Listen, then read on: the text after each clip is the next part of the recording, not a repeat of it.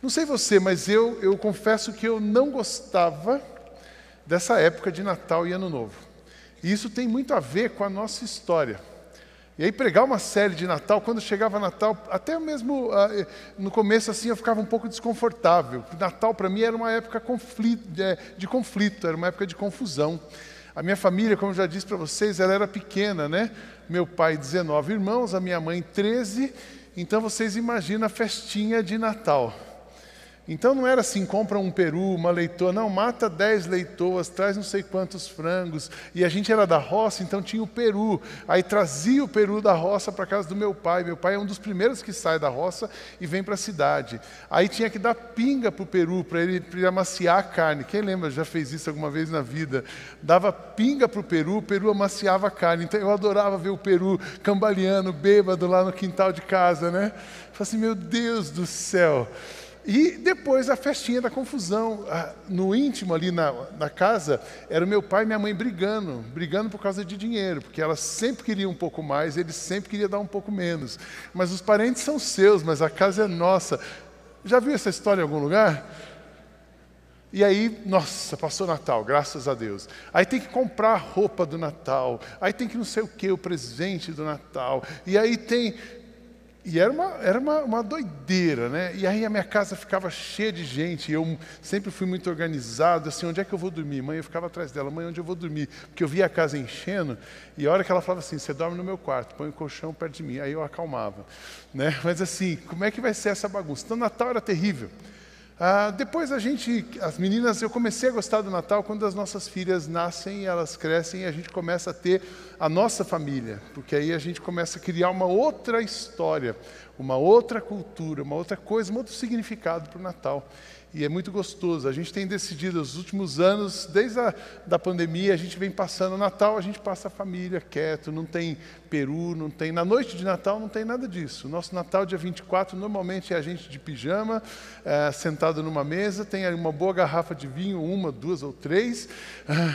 depende do apetite naquela noite, e aí uma simples tábua com algum petisco que a gente passa, a gente ora, a gente come depois, no ano novo, a gente agora decidiu que tem que trabalhar. A gente vai para o farol trabalhar, a gente vai lá servir as pessoas.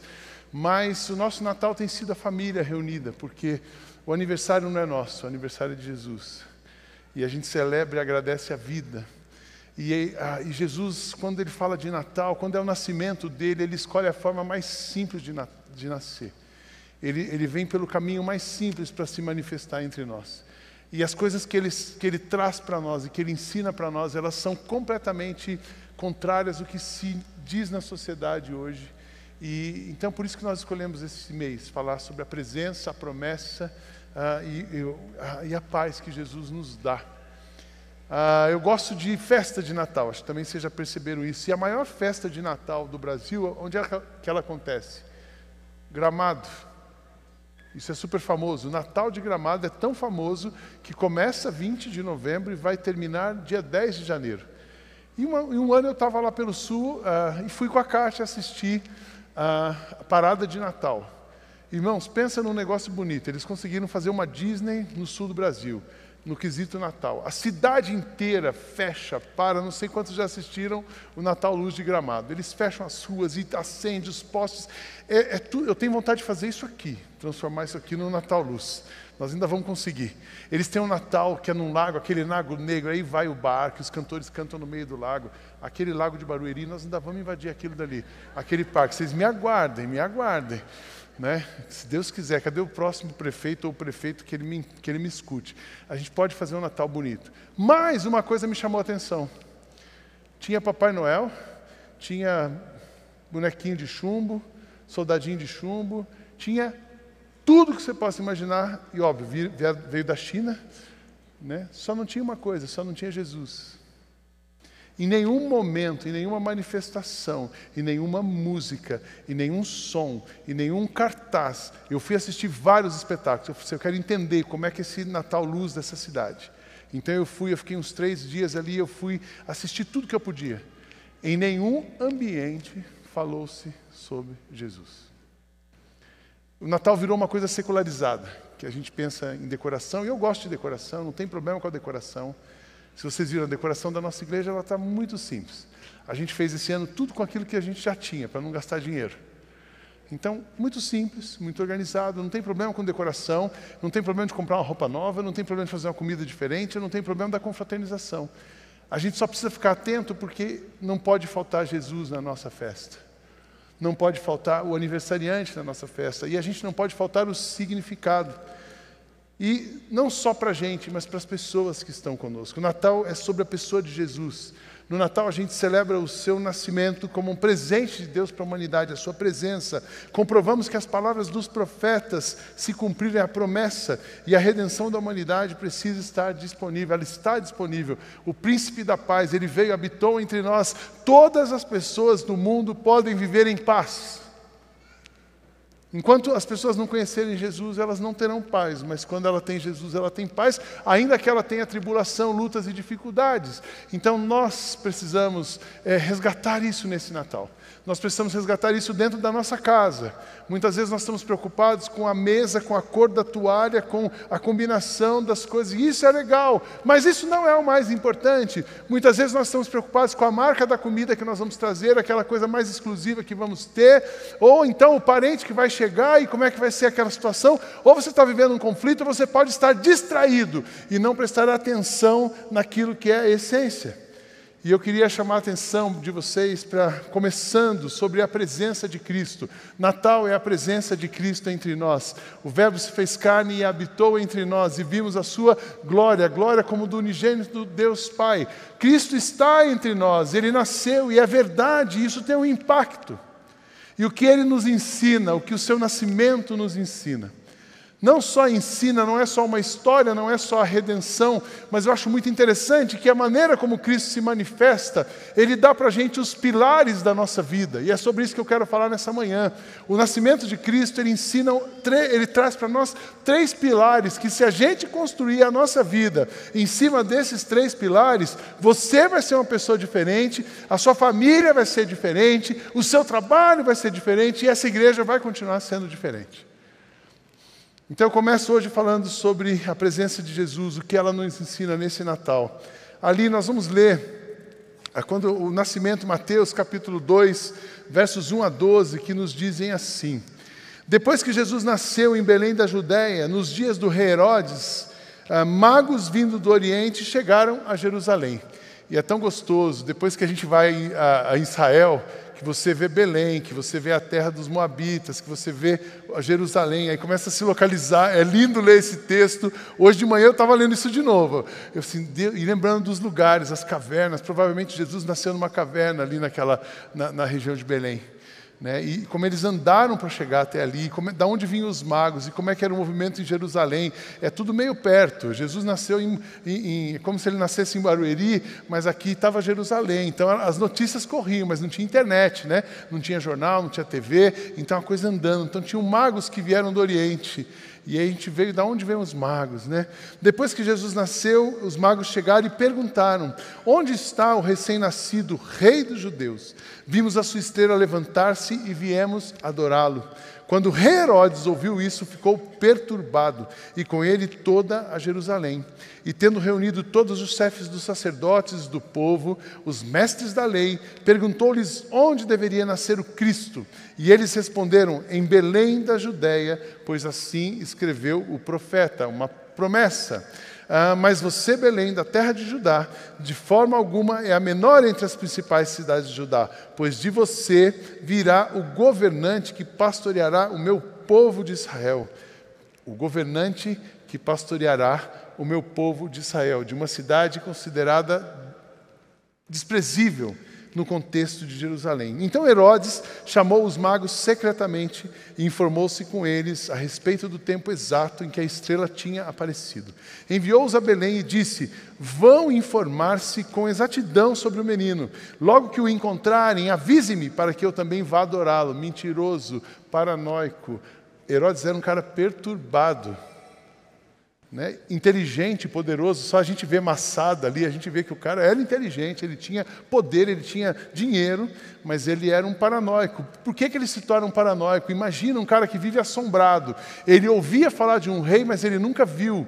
E ele nunca viu, mas esse rei, todo mundo falava desse rei. Ele, ele ouvia falar de um rei que ele nunca viu, mas esse rei estava mudando o mundo que ele achava que ele controlava. E esse, essa, esse excesso de, de controle de Herodes faz, faz com que ele se torne uma pessoa, como diz o texto, perturbado, paranoico e eu digo até endemoniado porque Herodes estava dominado pelo mal. E aqui ele mente, olha, eu queria adorá-lo também, mentiroso. Ele queria matar o rei, porque ele não admitia dividir a sua glória com ninguém. Então não podia surgir nada que, que afetasse a sua glória, mas também não podia surgir ninguém que afetasse o seu reino, o seu poder, a sua dominação sobre aquele povo. Então ele enviou-os a e disse que eu também posso adorá-lo. Depois de ouvirem o rei, eles seguiram o seu caminho e a estrela que tinham visto levantar-se foi adiante deles até que finalmente parou sobre o lugar onde estava o menino. Eu, quando leio essa, essa narrativa, eu vou imaginando as cenas, o presépio, Jesus, a estrela. Só que eu tinha uma coisa assim da criança, né?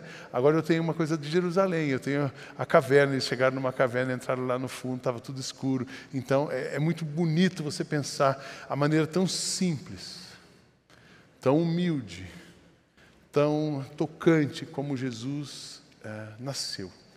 E o que significava aqueles pais, aquele casal perseguido, aquele casal ameaçado. Mas eles estavam trazendo o Rei dos Seis, o Senhor dos Senhores, foram escolhidos para que a glória do Senhor se manifestasse. Quando viram a estrela, enchendo-se de júbilo.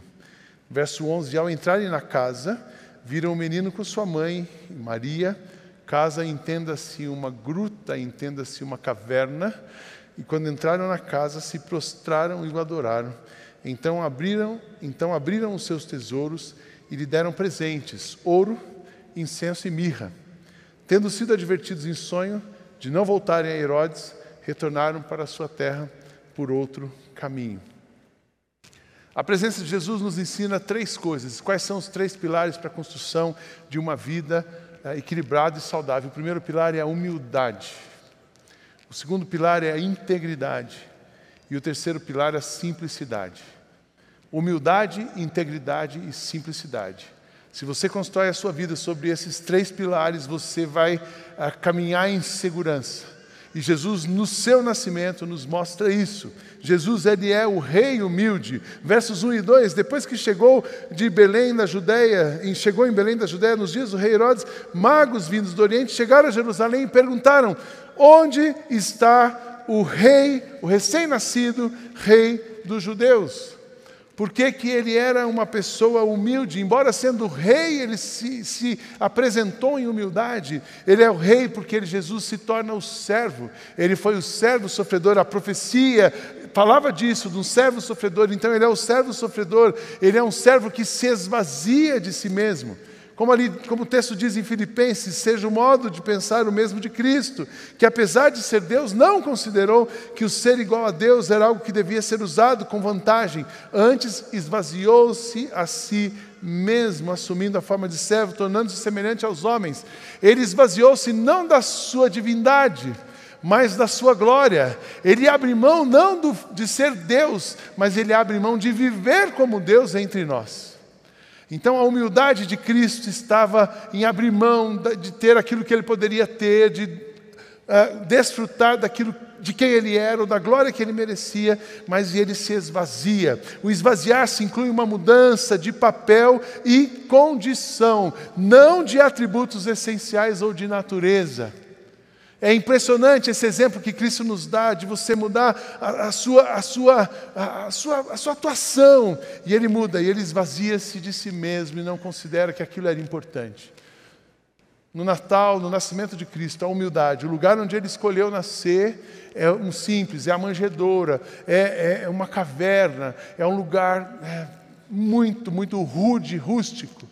Mas a maior simplicidade de Cristo é ele esvaziar-se de si mesmo, é não se apegar à sua divindade, é não pensar em si. Não é pensar menos de si, como dizia o Tim Keller, mas é pensar menos em si. Jesus se torna servo, mas ele também se torna humano. Imagina que ele sente todas as nossas dores, porque o pecado que nos traz paz estava sobre ele, pelas suas feridas é que nós somos curados. Então ele precisava sentar na nossa cadeira. A verdadeira empatia é a presença de Jesus aqui, porque ele senta na nossa cadeira, ele entende a nossa dor, ele leva sobre si o nosso pecado, ele paga uma conta que não era dele, ele fez isso por amor, ele se torna humano. Ali em Hebreus, o escritor nos diz: visto que os filhos são pessoas de carne e sangue, ele também participou dessa condição humana, para que por meio da morte derrotasse aquele que tem o poder de morte, isto é, o diabo e libertasse aqueles, aquele, libertasse aqueles que durante toda a vida estiveram escravizados pelo meio da, da morte. Por essa razão, ele deveria ser semelhante aos seus irmãos em todos os aspectos, para se tornar um sumo sacerdote misericordioso e fiel a Deus e fazer a expiação dos pecados do povo. Jesus se torna servo e se torna humano para ser o nosso libertador.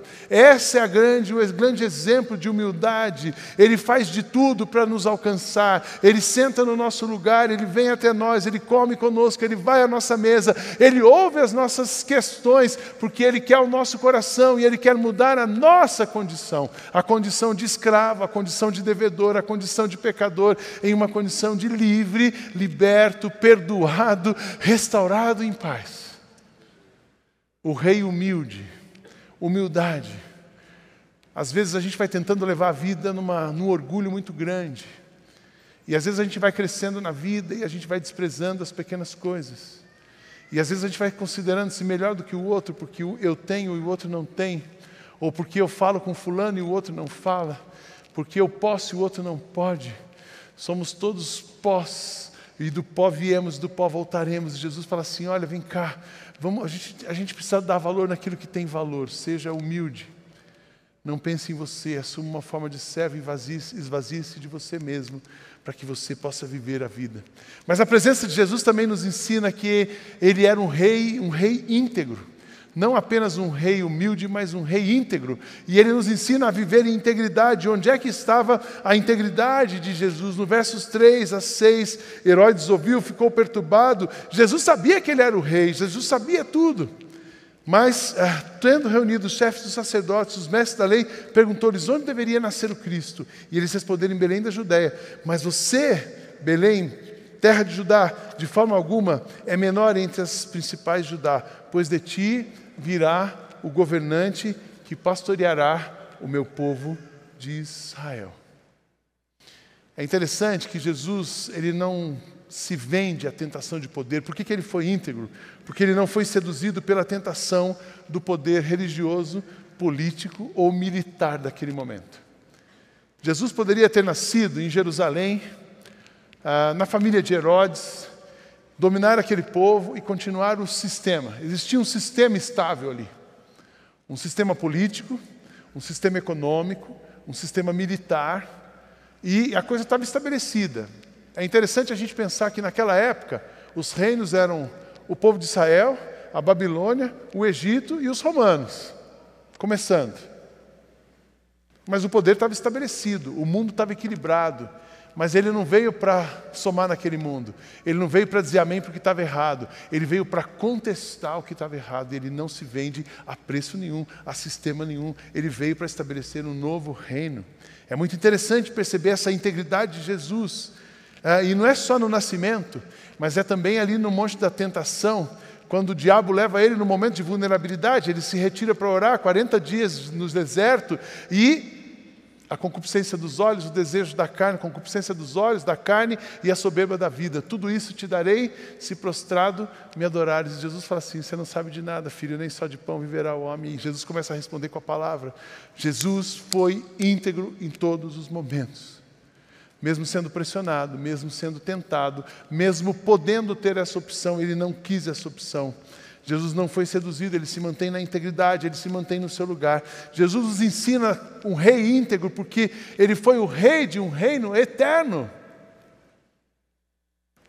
Eu fico imaginando que aqueles caras imaginaram que nunca acabaria o reino deles, que eles nunca passariam, porque eles tinham coisas tão estruturadas para a época. É como você pensar nos Estados Unidos, nunca aquilo vai acabar. Mas nenhum reino humano permanecerá para sempre, apenas o reino de Deus. E Jesus veio para o reino eterno. Em João, Evangelho de João, capítulo 18, nos diz: Pilatos então voltou para o pretório, chamou Jesus e lhe perguntou: Você é o rei dos judeus? Jesus disse: O meu reino não é desse mundo. Cara corajoso, meu. Na frente de Pilatos, sendo julgado, a multidão pedindo a cabeça dele: O meu reino não é desse mundo. Ele estava ali em paz, ele estava zen, porque ele não se vendia, ele não se vendeu para o Satanás, ele não se vendeu ao sistema político, ele não se vendeu para Pilatos. Mas por quê? Porque ele estava aqui para fazer uma revolução espiritual. A integridade de Jesus é o paradigma, é o que muda o paradigma de uma sociedade corrupta, de uma sociedade baseada em meritocracia, de uma sociedade baseada em interesses, o rei íntegro. No último e mais importante dia da festa, Jesus levantou-se e disse em alta voz: Se alguém tem sede, venha a mim e beba. Quem crer em mim, como diz as Escrituras, do seu interior fluirão rios de água viva. Ele estava se referindo ao Espírito, que mais tarde receberiam os que crescem nele. Até então, o Espírito ainda não tinha sido dado, mas pois Jesus ainda não fora glorificado. Dizer uma coisa interessante que um cara, o Rick McKinnon diz que a realeza de Jesus, ela contrasta com a tirania de Herodes e dos impérios circunvizinhos. Os cidadãos de Herodes, eles eram controlados pelo poder militar, pela força financeira e pelo desenvolvimento tecnológico. Mas o reino de Deus surge de forma diferente. Jesus revela o seu reino na vulnerabilidade, na solidariedade com os pobres e no alto sacrifício, longe do poder mundano de Herodes. Qual é o preço da sua vida? Qual é o preço dos seus valores? Qual é o preço da sua missão? Qual é o preço, qual é o preço da paz no seu coração? Qual é o preço de você deitar no seu travesseiro, dormir em paz e sabendo que você está alinhado com o Senhor? Jesus disse: Meu preço é a minha vida e eu não abro mão disso por nada. O rei humilde, o rei íntegro, mas também o rei simples. A humildade, a integridade a simplicidade. E às vezes a gente pensa que simplicidade é a gente é, ser piegas, é a gente não gostar de coisa bonita, é a gente que sabe fazer mais ou menos, o bonitinho. Não tem nada a ver com simplicidade isso aí. Simplicidade é você dar aquilo o melhor que você pode. Simplicidade é você oferecer o outro o melhor que você tem. Simplicidade é você pensar no outro e investir na vida de alguém, não, não, não alimentar o seu ego e a sua vaidade. Mesmo considerando a sua origem, é, é cumprir o seu papel. E é muito interessante que Jesus era um rei simples, um rei humilde, um rei, um rei humilde, um rei íntegro, mas um rei simples. Ele sabia, ele mantinha a sua origem judaica, ele era filho de José e Maria, judeus, ele tinha as tradições judaicas, ele mantinha a sua, a sua postura nos lugares mais diferentes, ele circulava no poder. Jesus andava por Jerusalém e confrontava todo mundo ali, mas ele não se corrompeu, ele esteve diante de Satanás, ele não vende a sua alma e nem os seus valores, nem a palavra, e mas ele preserva a sua origem. Jesus era filho de José e Maria, gente simples, de acordo com os evangelhos. É muito interessante, tem uma história aqui no, no, Evangelho de Lucas, quando Jesus é apresentado ao templo, os seus pais levam como oferta duas rolinhas e duas pombinhas. Sabe o que significa levar duas rolinhas e duas pombinhas? Significa que eles eram pobres os seus pais tinham origem humilde, porque ali em Levítico, quando vai regulamentar, quando vem aquela regulamentação das ofertas, fala assim: olha, você que, que pode mata o carneiro, você que tem posses, pega o seu carneiro, pega o primeiro animal, pega a primeira plantação. Mas você que não tem nada, pega duas rolinhas e duas pombinhas e entrega. Entrega. Cumpra a sua missão, vá ao templo, entregue-se a Deus, apresente a Deus, consagre o que você tem, porque é, você vai ser abençoado. E Jesus estava ali, feliz da vida, ainda ficou ensinando os mestres da lei, que os seus pais voltam para buscar ele depois, entregando as suas rolinhas e as suas pombinhas. Jesus foi o rei que não viveu no palácio, ele deixou o palácio para viver entre nós. Glória a Deus. Jesus foi o rei que não viveu em palácios.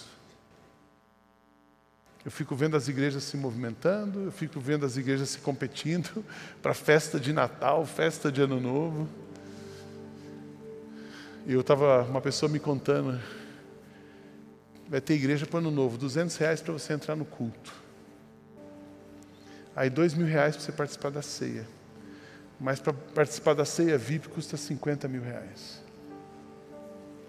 E eu falo assim, a gente aqui está levantando dinheiro para ajudar os outros, para pagar as contas, para fazer investimento, para deixar essa igreja bem quando a gente não estiver aqui.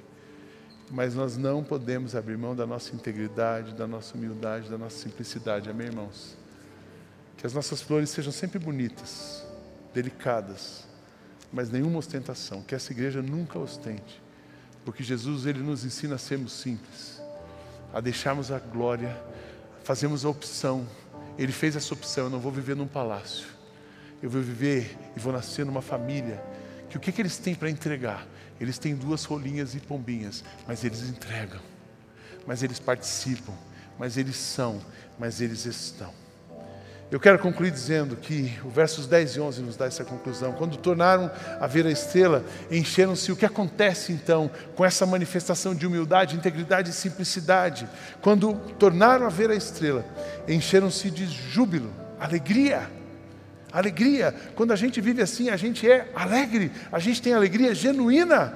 E ao entrarem na casa, viram o menino com Maria e a sua mãe e prostraram e o adoraram. Presença de Jesus trouxe uma alegria indescritível, mas também trouxe uma rendição indescritível aos reis. E eles abriram seus tesouros e lhes deram presentes, ouro, incenso e mirra. A presença de Jesus revoluciona o mundo em que ele chega. Foi uma revolução. E o convite que eu quero fazer para você hoje é: deixe que a presença de Jesus revolucione o seu mundo. Sidney, mas eu já sou uma pessoa humilde, eu já sou uma pessoa íntegra, eu já sou uma pessoa simples. Que bom, que bom que a gente pode, tudo que é bom pode ser melhor. Não existe nada bom que não possa ser melhorado. Então você pode crescer na humildade, você pode crescer na simplicidade, você pode crescer na integridade. Nesse Natal, o que eu desejo para você, celebre com alegria, celebra mesmo, mas uma alegria de dentro para fora. Não coloque a sua alegria nas decorações, nos presentes, na comida, nas pessoas que virão, mas coloque a sua alegria na presença do Senhor. Coloque a sua alegria na gratidão do que Ele já fez por você. Celebre com alegria, adore com intensidade. Que Deus traga um quebrantamento profundo para você, para sua casa e para sua família nesse ano. Que seja um ano de você pedir perdão para quem você precisa pedir perdão, de você liberar perdão para quem você precisa liberar perdão, de você acolher com esforço triplicado, quadruplicado, infinito aquela pessoa que mais te causa constrangimentos na sua família, para que ela veja em você a expressão da graça e do amor de Deus. Toda família tem um cunhado mala. Mas que você seja uma expressão do amor de Deus na, na vida desse cunhado. Cunhado, entenda-se membro da sua família. Pode ser o cunhado, pode ser o sogro, pode ser a sogra, pode ser um irmão, pode ser alguém inconveniente. Você fala assim: o amor vai constranger essa pessoa. Celebrar com alegria, ah, um quebrantamento profundo. E reparta os seus tesouros. Reparta os seus tesouros. Gaste menos com você e reparta mais com os outros. A gente está desafiando você na campanha de gratidão. E aí tem cesta básica para o Gente Grande. Sábado tem uma festa do Gente Grande aqui. Eles virão, a orquestra do Gente Grande vai tocar, aquelas famílias vêm.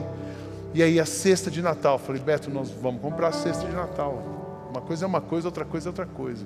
E nós vamos comprar a cesta de Natal e nós vamos comprar um presente para o menino e para a menina.